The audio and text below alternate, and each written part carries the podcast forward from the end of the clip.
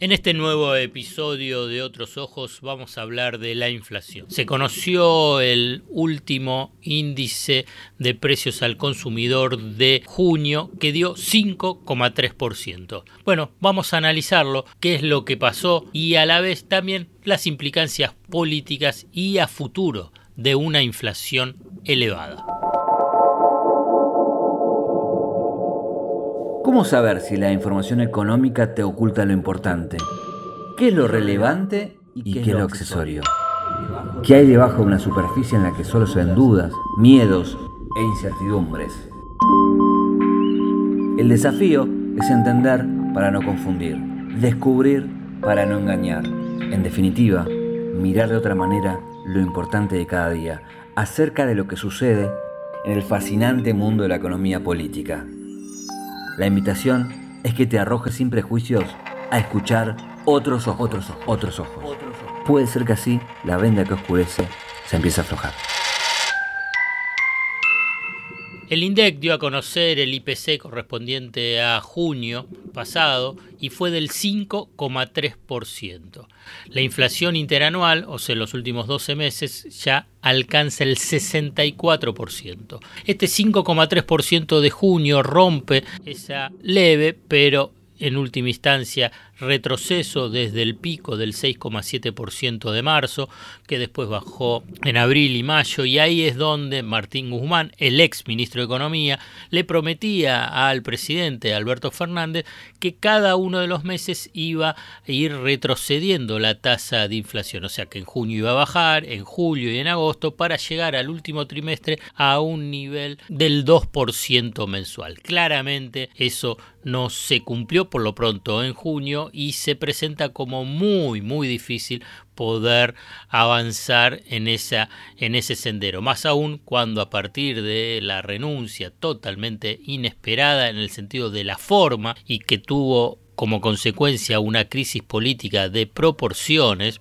derivó en una remarcación brutal de los precios en julio. Entonces algunos ya estiman que pueda estar rondando entre el 7 al 8% en julio. Uno puede suponer esto es una especulación imposible ya de corroborar, que Guzmán ya preveía que junio eh, el índice no iba a bajar y por consiguiente tampoco en julio. O sea, esa promesa de Alberto Fernández que sostenía, bancaba a la hora exministro, no se iba a cumplir y por consiguiente, como era el único dentro de la coalición de gobierno, Alberto Fernández, que sostenía al ministro, a Guzmán en, resistencia a eh, de Guzmán, se adelantó a una situación ya muy, muy inestable vinculada con los precios. Dicho esto, en términos eh, políticos, yendo puntualmente qué es lo que pasó con la inflación en junio, eh, salud, el rubro salud, explica un incremento muy fuerte que fue del 7,4%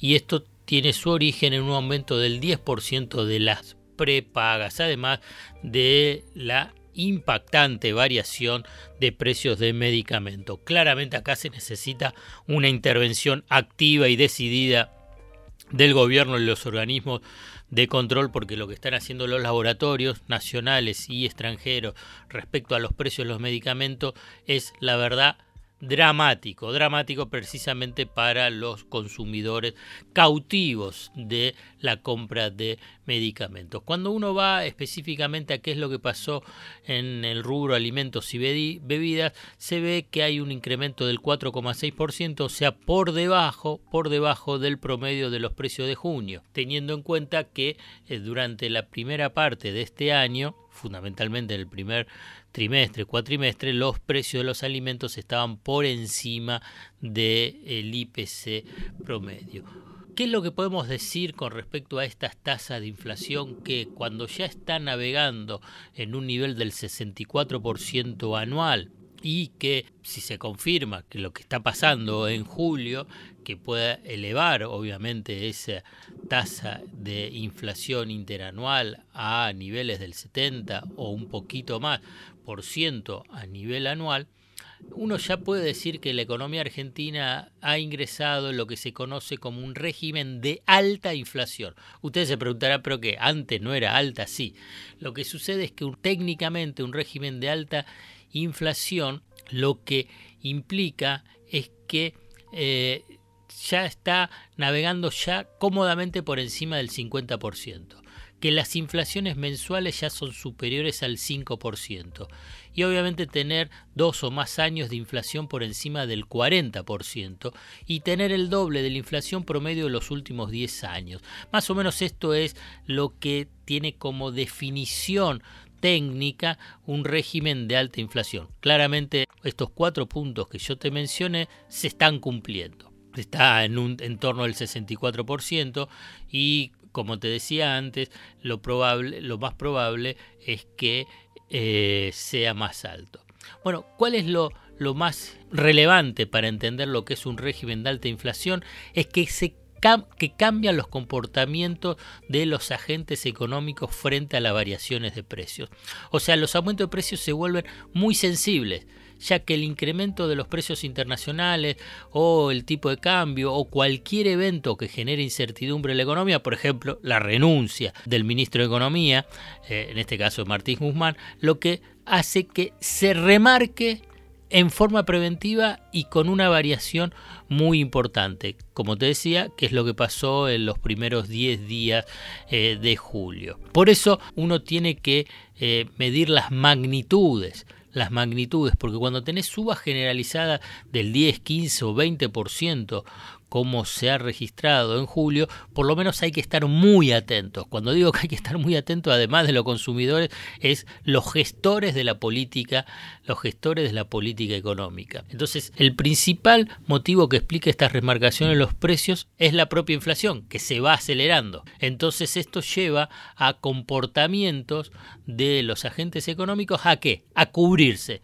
por la elevada incertidumbre que provoca el proceso inflacionario, o sea que se va realimentando uno a otro, o sea la incertidumbre más el proceso inflacionario. Esto es lo que va marcando las conductas de un régimen de alta inflación. Este comportamiento no es solamente de las empresas las que fijan los precios, sino que también eh, de los consumidores, o sea, en el sentido de acelerar consumos, o de los ahorristas, que aceleraron, por ejemplo, la compra de los dólares para ahorro o incluso algunos retiraron sus depósitos eh, de los bancos.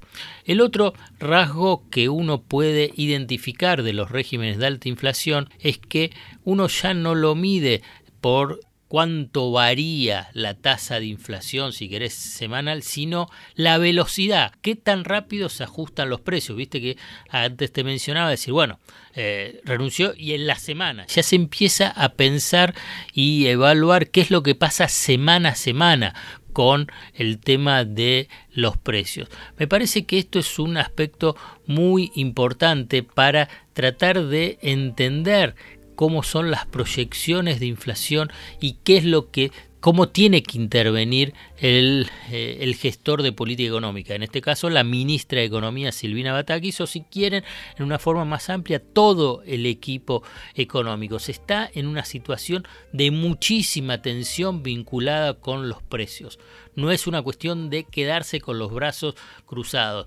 Más aún cuando tenemos en cuenta que en el mejor de los escenarios, en el último trimestre o cuatrimestre, puede estar rondando la tasa de inflación en un escenario extraordinario en un 3,5%, pero si no, puede estar en el 4, 4,2, 4,5% mensual. Entonces, me parece que hay que estar con el ojo muy, muy, muy atento y con una decidida intervención sobre los procesos indexatorios que tiene la economía. Bueno, esto es un poco para tratar de encontrar algún tipo de explicación a tasas de inflación como la que se dio a conocer por parte del INDEC de junio del 5,3%. Hasta acá llegamos hoy. Otros Ojos te propone escuchar algo diferente para entender algo diferente del torbellino de noticias diarias que nos atraviesa en el mundo de la economía política. Hasta el próximo episodio. Acá estoy. Acá vas a sacar tu primera clave. ¡Es acá! Acá nos convertimos en héroes. Acá. Acá va. Es acá, ¿eh? Acá, acá. Acá está. Acá. Cerca. Banco Provincia. Acá se produce.